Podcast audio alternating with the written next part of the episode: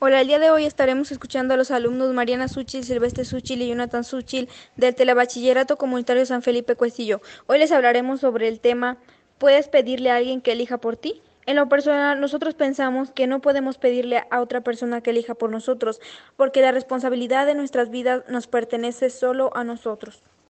Nuestra respuesta está basada en las ideas del filósofo Kierkegaard porque nos hace reflexionar sobre la teoría interesante de por qué nos da miedo elegir. Yo creo que la, la mejor manera de actuar, de decir las cosas por nuestra propia cuenta. Para concluir, recomiendo a los alumnos que lean el libro Filosofía en la calle porque es muy interesante. Muchas gracias por su atención. Les invito a seguirnos en nuestro podcast y hasta pronto.